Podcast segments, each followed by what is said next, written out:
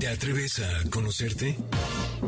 MBS 102.5 presenta Conócete. Viaje a tu interior que, de la mano del Enneagrama y otras herramientas, te ayudarán a encontrar la mejor versión de ti. Conducen Andrea Vargas y Adelaida Harrison.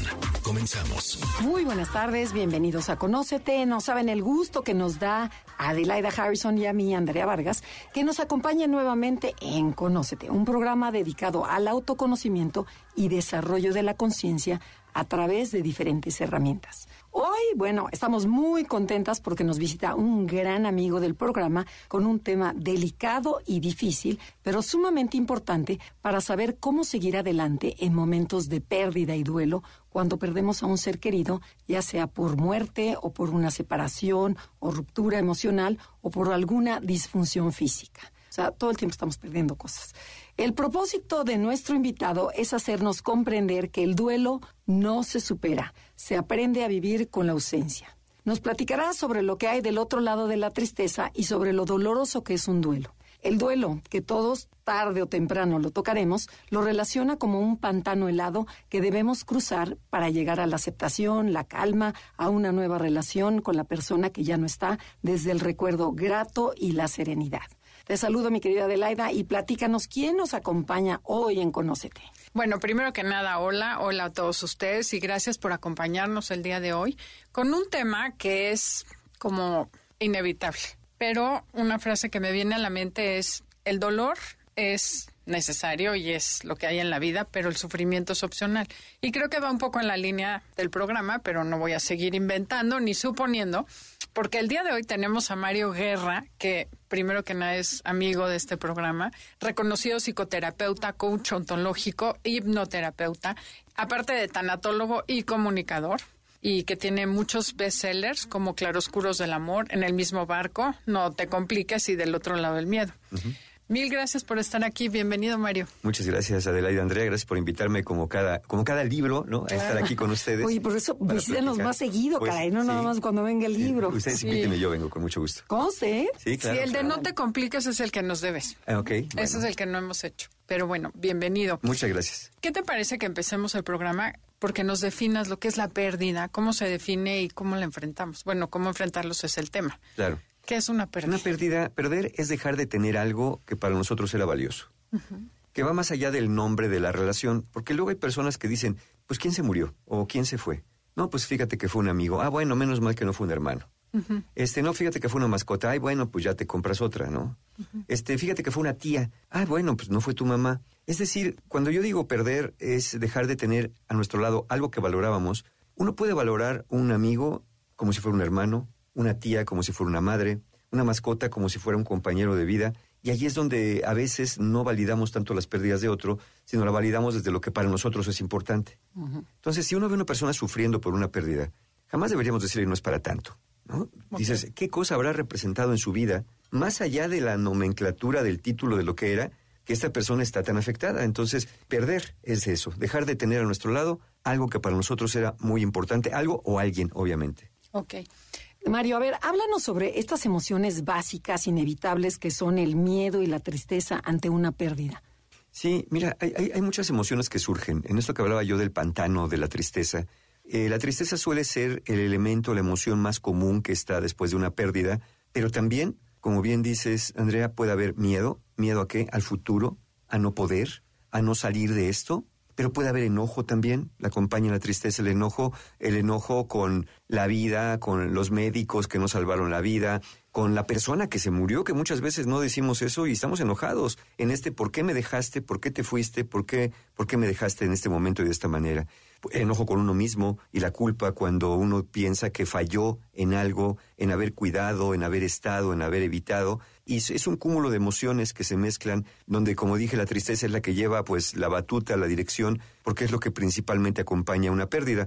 La tristeza inicialmente nos mueve a tratar de recuperar lo perdido.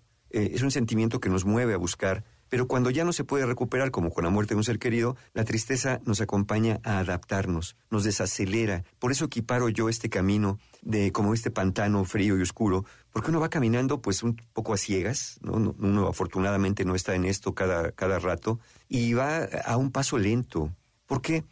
hay quien dice que no hay fuerza y no hay energía. No, sí la hay, pero la fuerza cotidiana, de la vida cotidiana, no alcanza para moverse a la misma velocidad en el mundo de la pérdida y la tristeza. Entonces, la tristeza hace bien en desacelerarnos, en acompañarnos, para que tengamos más oportunidad de acomodar la ausencia en un lugar que duela menos. Siempre dolerá, pero de lo que se trata es que duela menos. Claro. Y siempre atrás de la tristeza hay que rascarle, ¿no? O sea, hay muchas emociones escondidas, como tú dijiste, a lo mejor enojo, a lo mejor este... Culpa. Culpa, claro. Entonces, miedo. Ajá, miedo, exacto. Y más, por ejemplo, un, un, suicidio, ¿no? Se me estoy ocurriendo, ¿no? Que dices, eh, estoy triste, pero a la vez estoy muy enojado porque te fuiste, nos dejaste sin dinero, o te fuiste muy fácil, te agarraste la solución más rápida, o sea, hay muchas cosas que trabajar. Sí, y, hasta culpa porque, bueno, ¿y por qué nunca lo supe? ¿Por qué no lo vi? ¿Por qué no hablé? Hecho. Si hubiera hecho, si hubiera dicho, este, cómo no vi las señales que eran tan claras. Bueno, no siempre son tan claras y a veces uno también anda eh, ocupado que no, no, lamentablemente no estamos tan en contacto a veces con las personas que queremos como, como decimos que estamos. Entonces sí, hay, hay una gran cantidad de emociones, depende si la pérdida, por ejemplo, la muerte fue anunciada o repentina. Las anunciadas son las que vienen después de una enfermedad larga donde ya se percibe que el tratamiento no está funcionando y uno como que va, cuando, cuando así lo hace, va como adaptándose a la idea. Vas preparando. Vas preparando emocionalmente en este acompañamiento. Y la repentina, que es la que ocurre con un infarto, en un accidente, con un evento catastrófico, un asesinato, un suicidio, como bien decías, que pues nos deja eh, eh, con todo a medias porque uno no vio venir esto eh, y, y no hubo tiempo de prepararse de ninguna manera y bueno, pues nos deja con el, con el shock de, de, de la incredulidad de no puede ser. Okay. Oye, pero a ver, quisiera yo también darle otro foco o ver si se amplía un poco, porque este concepto de pérdida y del otro lado de la tristeza, sí. evidentemente hay situaciones extremas, como la muerte, la ruptura, Sí. pero todos los días nos enfrentamos a pérdidas a reajustes de la realidad. Cuando encontramos que la realidad no es como yo pensaba, uh -huh. o que a lo mejor ya no tengo la edad que pensaba, o que mi hija decidió casarse cuando no era plan de vida mío. O sea, siempre tenemos pérdidas. Podemos aplicar esto mismo a esas circunstancias que no son tan drásticas, pero que a veces son necesarias, ¿no? Como ver la vida diaria como una sucesión de pérdidas. Sí, sí, porque hay quien piensa que es una visión un tanto macabra estar pensando en las pérdidas cotidianas, y sin embargo ocurren ocurren de todos modos. Lo que pasa es que luego no las queremos ver porque en nuestra cabeza nos gusta que las cosas sean estables uh -huh. y permanentes. Pero no nos damos cuenta que todo el tiempo afuera están cambiando. Hay cambios, eh, cuando llegó la pandemia, eh, amigos llegan, amigos se van, familias crecen, los hijos se van, toman su propio camino, llegan los nietos, pero los nietos también hacen su vida. Es decir, entradas y salidas que nos provocan, sí, tener, pero también estas, estas pérdidas. Si nosotros pudiéramos vivir las pérdidas cotidianas con más conciencia y poder ser más adaptables a esto, a decir no el famoso ya ni modo, sino pues es que la vida es así, ¿y qué voy a hacer con esto? ¿Cómo voy a afrontar estas ausencias? ¿Cómo voy a afrontar estos cambios? La pérdida de la juventud. Es algo que no nos vamos dando cuenta hasta que vemos una foto de hace 10 años. Y claro. ay, espérame, era yo otro, ¿no? Este, me veía más, más rozagante, más, más chapeado. Y ahorita ya me veo un poquito más, más decaído. Pero, pero es parte del proceso normal hasta, donde, hasta ahora de, del envejecimiento, del crecimiento personal. Y darnos cuenta de esto, lejos de ser macabro o triste, nos daría oportunidad para repensar y apreciar nuevamente las cosas que, que, están. Es como dice el jardinero, ¿no? Seamos felices mientras podamos.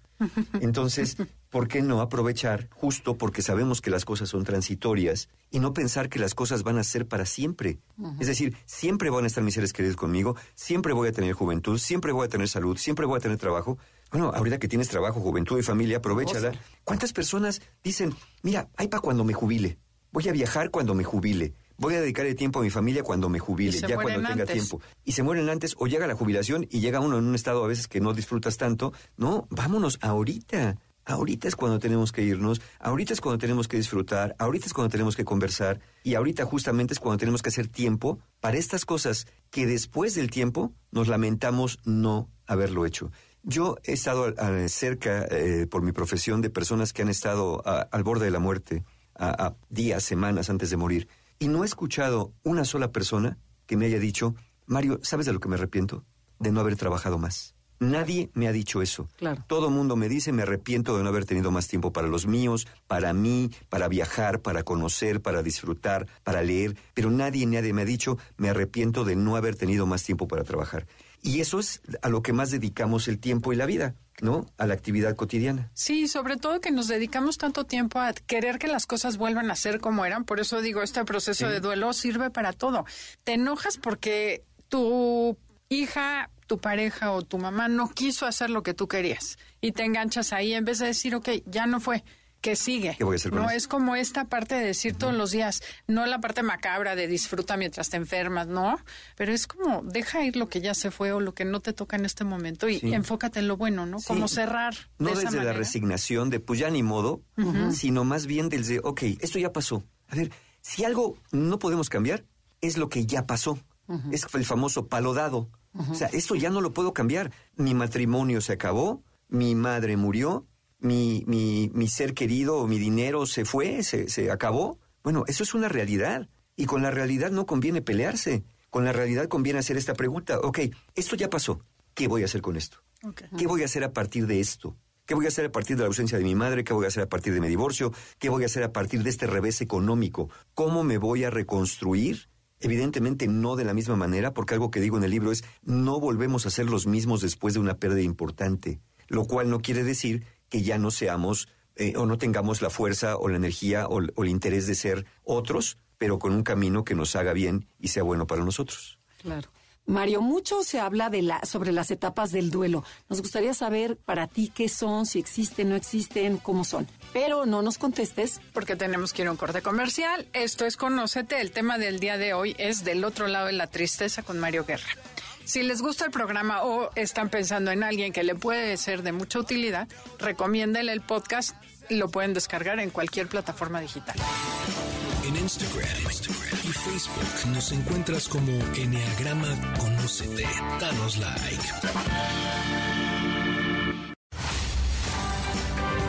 Ya estamos de regreso. Síguenos en Twitter, arroba NAConócete. Ya regresamos. Esto es Conócete y nosotras somos Adelaida y Andrea y estamos ah, eh, hablando con Mario Guerra sobre de- del otro lado de la tristeza. Y nos quedamos con esta pregunta de mucho se habla sobre las etapas del duelo. ¿Qué nos puedes decir? Eh, nos decías que en el corte comercial que, que ya están obsoletas, pero a ver, platícanos un poquito Sí, más. eh, las etapas del duelo eh, fueron unas, un modelo que la psiquiatra suizo-estadounidense Elizabeth Kubler-Ross a finales de los años 60 eh, propone como etapas que pasaban las personas que estaban muriendo. Nu- Nunca fueron originalmente las etapas del duelo. Eran las etapas por las que un enfermo terminal pasaba por un proceso, pues desde el recibir la noticia hasta el final, la despedida final, con una pues eh, eh, supuesta aceptación de lo que estaba pasando. Pero eh, si bien se volvieron muy populares, y, yo creo que la ventaja fue que se dio a conocer el abandono que había de los enfermos terminales, donde no se les atendía realmente desde lo emocional y, psicológico. Muy pronto quedaron rebasadas. Fue un modelo que fue, insisto, popular, pero que ya actualmente en la ciencia contemporánea no se usa. Ya no se usa el modelo de etapas, ya quedó, digámoslo así, lo estamos dejando descansar a Kubler-Ross en los estantes de los libros de historia de la tanatología y la pérdida, aunque lamentablemente en muchos países, en muchos lugares todavía, son tan populares y dan como una especie de camino que, que la gente las abraza, las enseña, todavía se enseñan, pero que no tienen una utilidad real eh, en un proceso de duelo que es muy diverso y que a veces lo que hacen es que una persona se sienta rara por no sentir enojo, por no sentir eh, la tristeza profunda que se supone o no estar en estado de shock. Entonces eh, vienen desde estas ideas, no es que estás en negación porque no has sufrido mucho, pero mira, abre tus sentimientos. Y entonces desde las terapias más eh, eh, poco convencionales, donde hay que hacer que la gente llore o entre en la tercera o en la cuarta etapa, pues vamos eh, dirigiendo a las personas por un camino que no es el que naturalmente van a llevar. Hoy lo que hacemos es una especie de acompañamiento y con un modelo que es el que yo propongo en el libro, es un modelo dual, se llama, donde entramos a la tristeza o a la pérdida y tenemos otro pie en la vida cotidiana. Es decir, mientras no nos quedemos todo el tiempo en la vida cotidiana sin tocar las emociones de la pérdida, o no nos encontremos todo el día, el día metidos en las emociones de la pérdida, abandonando la vida cotidiana, el camino lo vamos a ir transitando así, en oscilaciones. Ok. Ese es el modelo y yo propongo para llevar este modelo otro que es el modelo de tareas, de cosas que podemos hacer para ayudarnos a transitar por la pérdida, pero no hay un mapa de ruta establecido de este es el paso uno, el paso dos, el paso tres.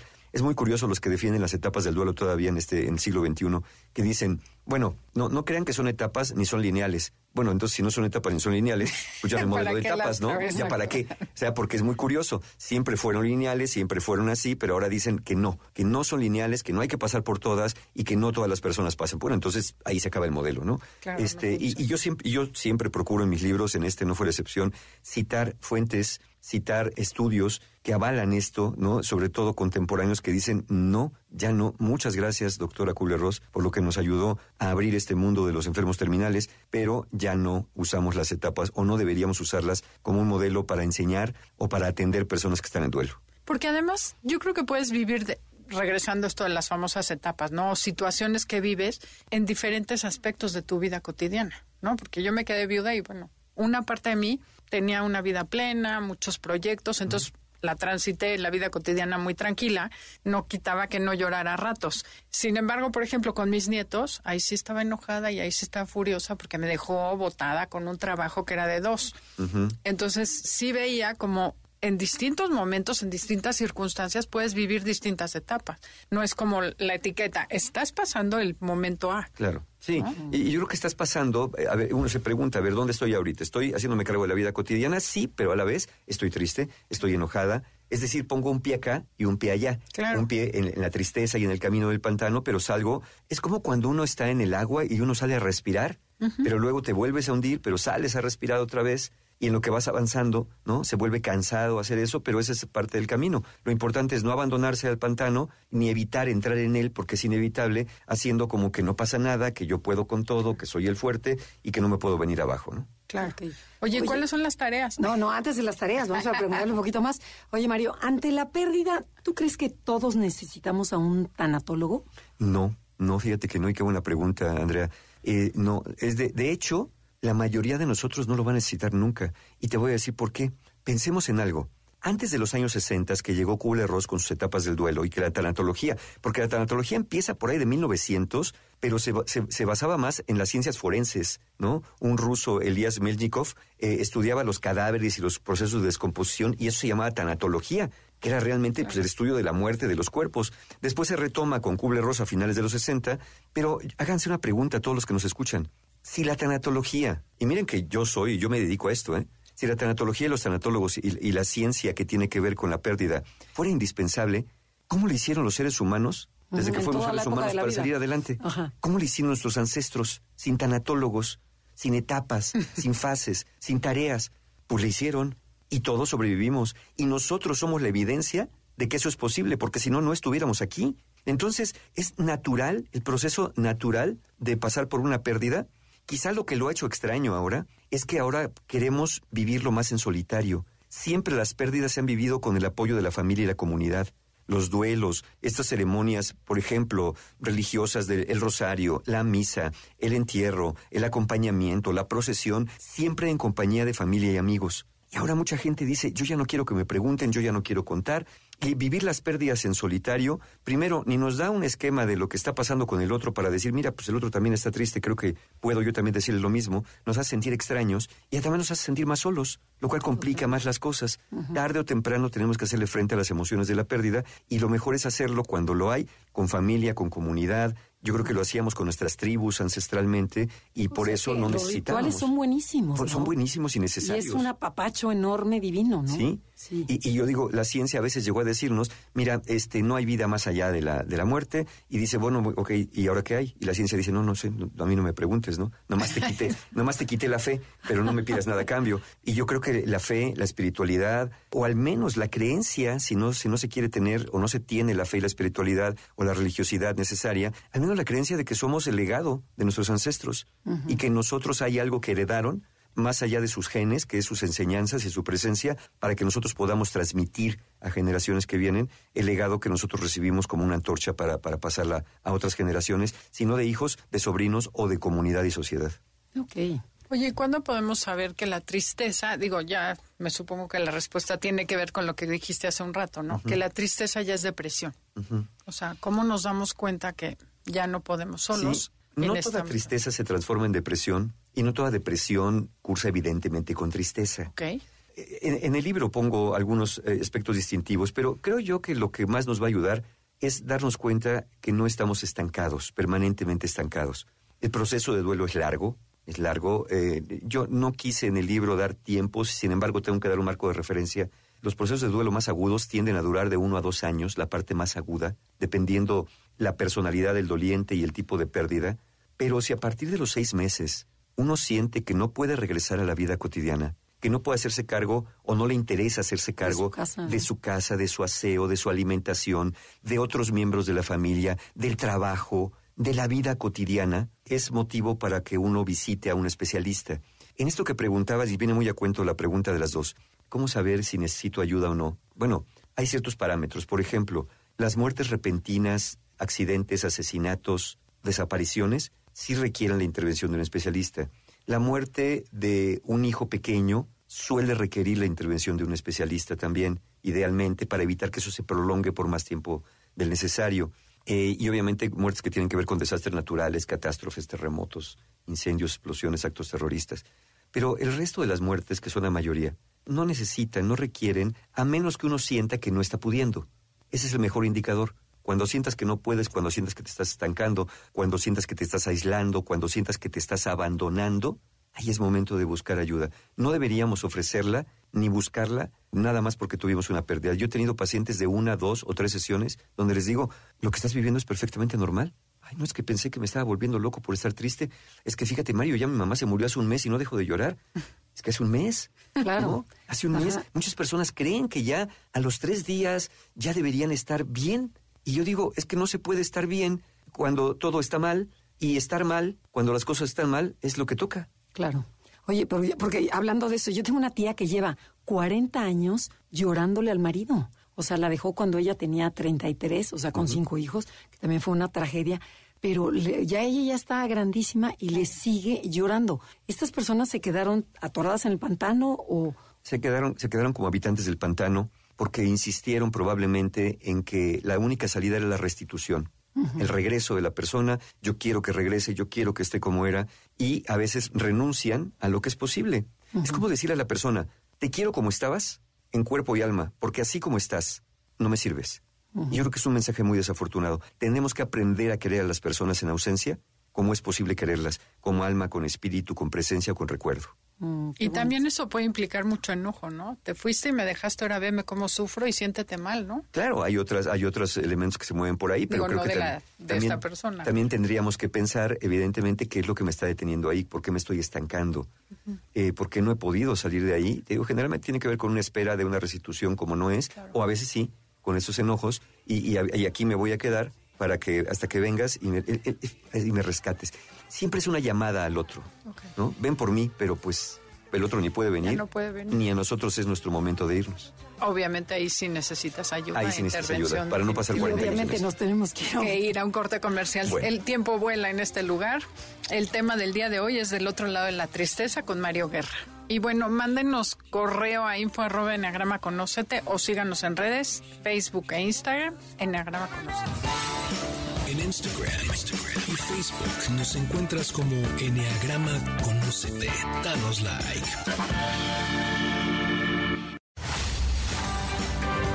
Ya estamos de regreso. Síguenos en Twitter, arroba Conocete. Ya regresamos. Esto es Conócete y nosotros somos Adelaida Harrison y Andrea Vargas y estamos transmitiendo desde MBC Radio Ciudad de México. Estamos con Mario Guerra hablando sobre Del otro lado de la tristeza, que es un nuevo libro que de verdad de verdad está excelente y, escrito de una forma tan cálida, de verdad te sientes, yo lo empecé a leer, te sientes acompañada contigo, ¿eh? O sea, que dices, ay, qué rico, el terapeuta me está, me está llevando. Entonces, de verdad se lo recomendamos muchísimo. Oye, Mario, pero a ver, yo me voy a ir del otro lado. Por ejemplo, aquí estás hablando del duelo que tiene que seguir esta persona que lo acaba de sufrir. Pero, ¿qué pasa con la gente que estamos cerca de la persona que está sufriendo el duelo? ¿Cómo le hacemos de una manera inteligente, pero cálida, para que no nos rechacen, porque tú mencionaste al principio, hay gente que ahora le gusta eh, hacer su duelo a solas, no quiere ver gente, no quiere hablar, y tú te quieres acercar, pero sientes un, no, no te me acerques. Sí. Ah, mira, hay, hay, un, hay un mito que se llama el mito de no molestar. Ajá. Y por este mito de no molestar, yo mejor me mantengo al margen. Y le digo, hay para lo que se te ofrezca, pero no, me, no hago acto de aparición nunca. En general, muchas personas van a recibir con, eh, van a dar la bienvenida a un acercamiento cálido, no invasivo, y de acompañamiento y no directivo. Es decir, que no me vengan a decir lo que tengo que hacer, Claro. pero que sí me vengan a ayudar. Por ejemplo, es, es muy normal que personas que han pasado una pérdida se les olvida pagar la cuenta de la luz, del teléfono, Ah, y les cortan los servicios. Hay personas que se les olvidó avisarle, al cocinar, avisarle a alguien, ¿no? Nunca le avisé a la tía fulana que vivía lejísimos y ya pasó un mes y hasta ahorita me estoy acordando que nunca le avisé. Ese tipo de ayudas prácticas al inicio suelen ser bienvenidas. Son bienvenidas desde el momento del, del- del funeral, cuando lo hay, de acercarte con la persona y sí, obviamente el clásico, a mí me preguntan, Mario, ¿qué se dice en un funeral? Y yo que se te ocurre decir nada, pues eso mero. Eso Abrázalo. merito. Es que sí, Acércate. no más vale, ¿no? Un buen abrazo Sí, que Exacto, una, presencia. Y no nomás la presencia, porque luego tenemos la presencia donde llego a la sala de velación. Busco a ver dónde está el, el doliente principal para que me vea, que aquí estoy. Ajá. Voy, le doy el pésame. Y me siento un rato y dices, bueno, ahorita que pase un rosario una misa, después ya me voy. Porque uno va a hacer acto de presencia. No, si uno verdaderamente quiere ayudar, busca a la persona doliente o alguna muy, muy aproximada. Oye, ¿ya comiste? ¿Necesitas algo? ¿Ya tomaste agua? Te traigo una botellita de agua por acá. Oye, ¿hay alguien que quieres que le avise? Oye, tus niños, ¿dónde están? ¿Quién fue por ellos a la escuela?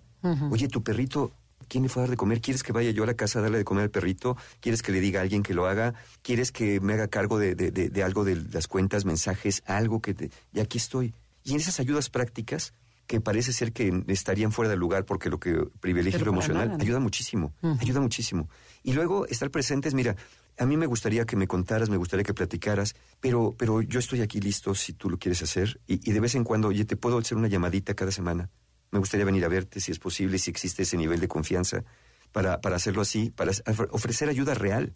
Y, y no nada más el, ya sabes para lo que necesites, ¿eh? Lo que necesites, aquí estoy yo. Y nunca nos volvemos a aparecer. de boca para afuera, ¿no? Porque a veces este mito de no molestar tiene que ver con nuestros propios miedos. Claro. La pérdida del otro evoca mi propia pérdida. Y yo a veces no quiero tocar mis pérdidas a través del otro y por eso nomás llego. Y hay personas que dicen, no, a mí no me gustan los funerales y no me gustan los hospitales. No, no es que no te gusten, lo que pasa es que te recuerdan cosas que no quieres recordar y te hacen ver cosas que no quieres ver. La muerte del otro inevitablemente evoca nuestra propia muerte, sobre todo si el otro es contemporáneo nuestro. Entonces ahí es cuando uno dice, híjole, creo que yo también me podría pasar y prefiero evitar. Somos una sociedad muy negadora de la muerte. La negamos, la ocultamos y por eso decimos que nos divertimos tanto con ella el Día de Muertos, porque, porque tenemos mucho miedo, es, y no solamente esa sociedad, la cultura es uno de los cuatro grandes miedos existenciales, el miedo a morir.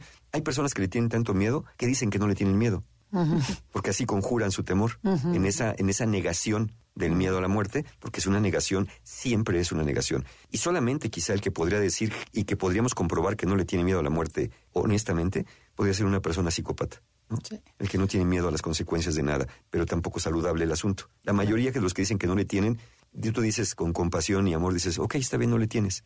Pero, pero tienes tanto que tienes necesidad de decir que no tienes. Claro. Y otra cosa interesante, bueno, importante, Sí. cuando se muere alguien, hay muchas pérdidas alrededor de la pérdida de la Sí. persona.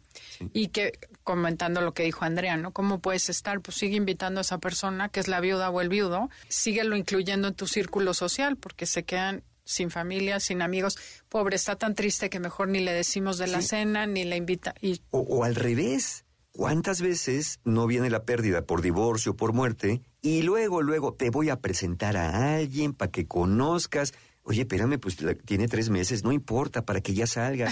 Y arriba corazones. Y- y tenemos esta prisa, esta prisa por evitar la a tristeza. sentirnos bien y olvidar lo que pasó. Sí, no, no nos gusta, no nos gusta, pero nos perdemos la oportunidad de que la tristeza, si algo hace la tristeza, es llevarnos para adentro, es llevarnos al interior, al proceso de reflexión, al proceso de encuentro y acomodo de las emociones. Si no, las emociones andan dando saltos y la tristeza es paciente. Ella dice, ¿no me quieres ver ahorita? Yo aquí te espero.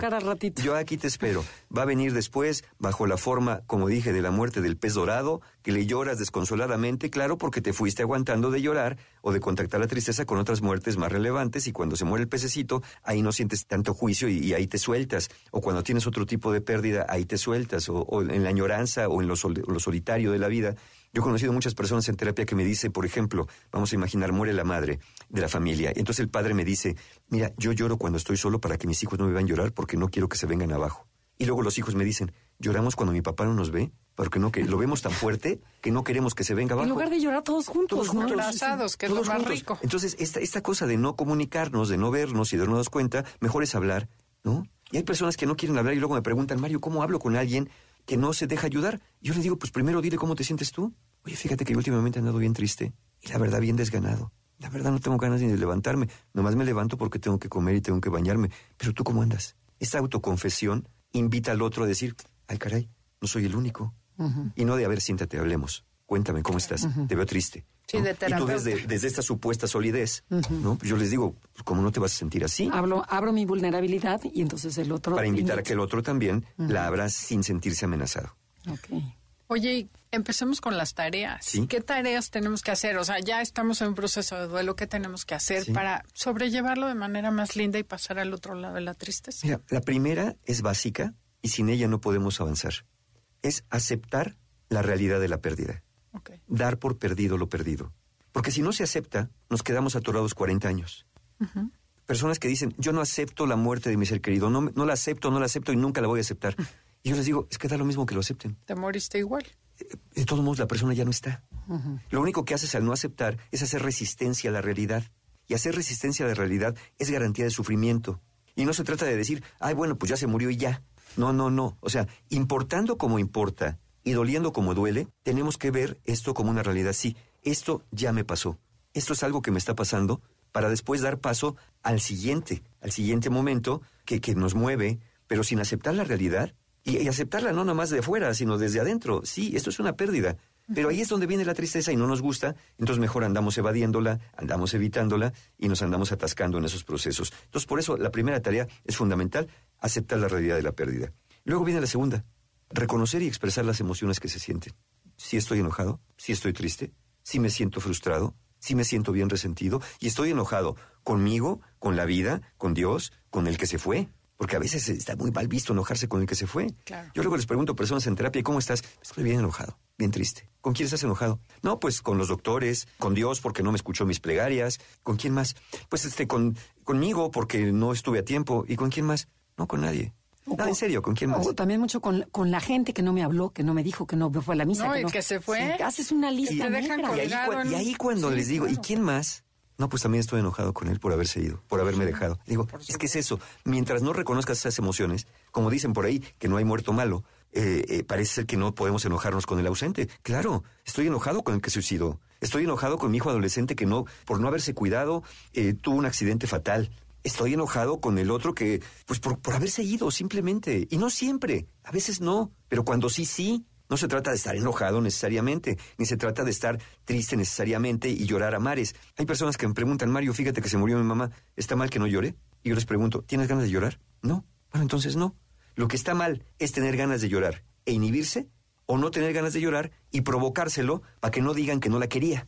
Porque luego viene eso, ¿no? Claro. Oye, oye, no, pues te veo, a mí se me hace que ni la querías, porque te veo muy enterito. Bueno, hay, hay maneras diferentes de vivir esto. Entonces, la segunda tarea es reconocer y expresar las emociones, pero solamente con tres reglas. Eso sí, tres reglas son, no te dañas a ti, no dañas a otros y no dañas el entorno ni activa ni pasivamente. No te dañas a ti, obviamente, sin golpearte contra la pared o querer quitarte la vida. No te dañas pasivamente dejando de comer, dejando de trabajar, dejando de asearte no dañas a otros igual, no te le vas a los golpes al doctor, ni te le vas este, a maltratar a nadie, ni tampoco tú te, ni dañas a otros pasivamente como cuando dejas de cuidar a tu mascota, a tus hijos, o tu trabajo, otras responsabilidades, y no dañas el entorno. Tampoco te pones a romper vidrios en la casa, a quemar cosas, ni la dañas pasivamente, como cuando dejas de hacer el aseo, de lavar la ropa, de regar las plantas. Esas reglas nada más. Siguiendo esas tres reglas, la expresión emocional es bienvenida. Si quieres llorar, llora. Si no quieres llorar, no llores. Si quieres llorar y berrear y gritar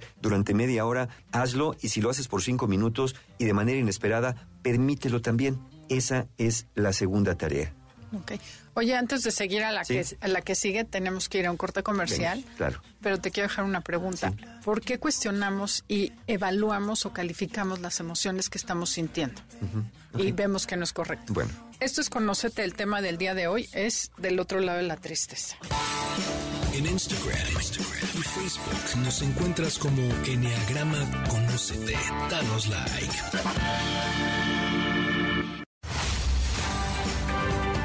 Estamos de regreso. Síguenos en Twitter, NAConocete. Ya regresamos. Esto es Conocete y nosotros somos Adelaida Harrison y Andrea Vargas y estamos con Mario Guerra, que no lo queremos interrumpir, hablando sobre Del otro lado de la tristeza, su nuevo libro que ya está en todas partes. Y Ade, tú tenías una pregunta. Sí, quería que nos aclararas un poquito el tema de por qué nos hacemos tanto juicio alrededor de las emociones que estamos sintiendo. En vez de dejarlas ser, siempre nos cuestionamos, ¿no? Como dices tú, ay, no, van a pensar que no la quería. O cómo voy a estar alegre si, si se acaba de morir. Sí, cuando, cuando me preguntan, oye Mario, ¿se vale llorar? Yo, si no, si se vale o no se vale, es lo mismo, estás llorando y sientes tristeza. Muchas veces hemos equiparado esto de, de la tristeza, del llanto, con debilidad, ¿no? Entonces, ¿por, qué crees que a las personas se les pide? Es que tienes que ser fuerte. Yo digo, ¿y por qué? Oye, a ver, estoy siendo fuerte. Si no, no estaría aquí. Pero tengo la fortaleza para sobrevivir esto y no la fortaleza para que no me importe. Entonces, por, por equiparar justamente eh, la tristeza la debilidad o el, el dolor de la pérdida con una especie de defecto, queremos ocultarla y la reprobamos. No, ya no llores. No hasta hemos inventado estas cosas de ya no llores porque no lo dejas descansar como una forma de no llores, porque ¿no? Sí, sí, sí. Ya, alégrate, está en un lugar mejor. A ver, momento, estoy llorando no por el otro, estoy llorando por mí, estoy llorando porque lo extraño. No estoy llorando porque esté en, un infierno de fuego y no estoy llorando porque, porque no esté en un lugar mejor. Estoy llorando por mí. La tristeza es por mí, por lo que estoy viviendo yo. Y nadie me podrá decir que no es para tanto estar llorando por eso, siempre que sigamos las tres reglas que ya mencioné en la expresión emocional. Claro. Pero es algo tabú ¿no? De pronto que también nos mueve la propia tristeza y no queremos que el otro la tenga. Y que más vale tocarlo. Y pero más vale porque va a llegar de todos modos. Si no la tocamos, va a llegar. Ok, en cuestión de eso que estás diciendo que va a llegar de todos modos, por ejemplo, me tocó un caso muy cercano de una amiga muy querida que murió repentinamente, que a todo el mundo nos sacó de, de shock, y ella nada más tenía una hermana. Esta hermana, al llegar al velorio, eran risas y, hola, bienvenidos, ¿cómo están? No sé qué. Decíamos, ¿qué onda? ¿Qué tan mal o sea, que te digo, yo ahí estoy juzgando, digo, yo dije, qué mal, o sea, no me la creo, no me la creo que esté así, pero ¿qué tanto ella está negando o de verdad está muy bien que porque según ella habló con Dios y Dios le dijo que ya estaba en un mejor lugar y que, no sé, un rollazo. ¿Qué pasa? Bueno, ya de ahí, de donde uno habla con Dios, ya, ya es preocupante. este, pero pero el, tema es, mira, hay, que ver siempre el, contexto cultural y familiar. ¿Qué se acostumbra en la familia? Sabemos que hay lugares donde viene la muerte y se hacen festejos y bailes y mole. Y se invita a la comunidad. Pero también hay llanto. No, no, esa, esa, festividad no va exenta de la expresión del llanto y del dolor, sino es una forma de expresar porque la cultura del lugar así lo muestra.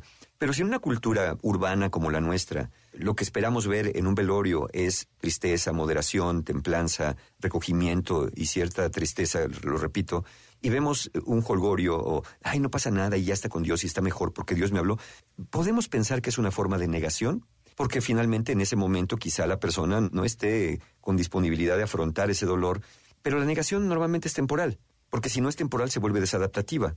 Entonces te pones a pensar, o uno, o realmente no quería esa persona, que es poco probable, o está evitando, está evadiendo el dolor, pues porque ahorita no se siente o cree que lo va a poder hacer evitar eh, por, indefinidamente. Yo en mi libro cuento por ahí un par de ejemplos, sobre todo de una persona que dos años evadió la muerte de su madre, inventándose en la cabeza que estaba de viaje alrededor del mundo. Pero cuando llegaron los dos años, dice Mario, se me vino el mundo encima porque dije, y si anda de viaje, ¿por qué no me marca? ¿Por qué no me llama? ¿Por qué no me felicita en mi cumpleaños? ¿Y por qué no me manda postales? Es decir, que se construyó una fantasía tan grande por dos años que se mantuvo bien, vamos a decirlo bien, por dos años. Pero al cabo de los dos años, no solamente se le vino todo encima, sino además se le vino sola, porque el resto de la familia, que ya había hecho su duelo, ya no estaba en ese proceso. Ellos ya estaban más del otro lado de la tristeza y ella apenas se iba a empezar a meterse y ahora lo iba a tener que hacer en soledad. Como dije, sin el acompañamiento de familia y comunidad. Ok. Que es mucho más complicado. Es mucho más complicado. Pues muchas gracias por la aclaración. Ahora sí vamos a la tercera tarea. La tercera tarea. La tercera tarea es aprender a vivir en un mundo que no es exactamente igual al que era aprender a vivir en un mundo donde la ausencia está presente. Ya no está esa persona en mi vida, ya no está esa hermana que diario me comunicaba con ella, ya no está la pareja que todas las mañanas nos levantábamos juntos, ya no está aquella madre que, aunque no vivía conmigo probablemente, pues yo visitaba de vez en cuando y le preguntaba cómo se sentía y a veces me consolaba con sus consejos o su presencia misma me daba consuelo. Ya no está y ahora voy a tener que aprender a vivir con esa ausencia. Claro, si aquella persona además tenía de vínculos afectivos, vínculos prácticos, si era el que me mantenía como un padre, si era la persona que resolvía problemas, la que me consolaba cuando estaba yo abatido, pues ahora quién me consuela si fue la que se murió. Bueno, tengo que aprender a vivir con esas ausencias. Por eso digo, el duelo no acaba, el duelo no se supera. Uno aprende a vivir con las pérdidas y uno aprende a vivir con la ausencia. Esa es la tarea principal. Por eso esta tercera tarea es de las principales. Y ahí es donde muchos fracasan. Muchos alcanzan, dicen, bueno, sí, ya, ya reconocí que sí pasó, estoy expresando emociones, pero no logran adaptarse a la ausencia porque están queriendo que la persona regrese y regrese y regrese como estaba. Entonces, esa tercera tarea es fundamental. Aprender a vivir en un mundo donde la ausencia está está presente en nuestras vidas. Y qué difícil es, ¿no? Es la más difícil y es la más larga.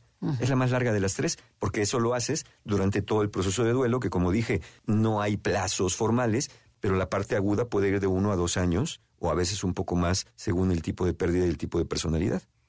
Y luego da paso a la tercera tarea y última, a la cuarta tarea y última, que es recolocar a la persona ausente en un mundo simbólico. Es decir, renunciar a la idea de que va a regresar y colocarla en el mundo espiritual, simbólico, del alma, el cielo, o al menos en el mundo de los ancestros. Ya no estás aquí, en cuerpo, pero te tengo en alma, en recuerdo, en presencia, y te recoloco ahí. Ya no estás en el lugar de los vivos, y yo no voy a ir al lugar de los muertos. Entonces nos vamos a encontrar en un punto intermedio, donde sigas estando en cierta presencia conmigo, pero para eso tengo que recolocarte a ti.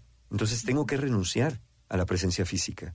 Y tengo que decir a la persona, entiendo que no puedes estar conmigo como cuando estabas antes, pero entiendo que puedes estar de esta manera. Te coloco allí, en ese mundo simbólico, donde ya jamás nos vamos a separar. Entonces, por ejemplo, poner un altar de muertos, que es una tradición que hoy en día se está recuperando, es saludable, ¿no? Porque es como honrar a la gente y reconocer que ya no está, ¿no? Que verdaderamente sea eso, ¿no? Porque si nada más se hace porque es el día y porque, pues, yo digo, pues hay que ponerle, pues, ¿qué le vamos a poner? Pues pone cigarros. Oye, pero si se murió de enfisema, ¿no?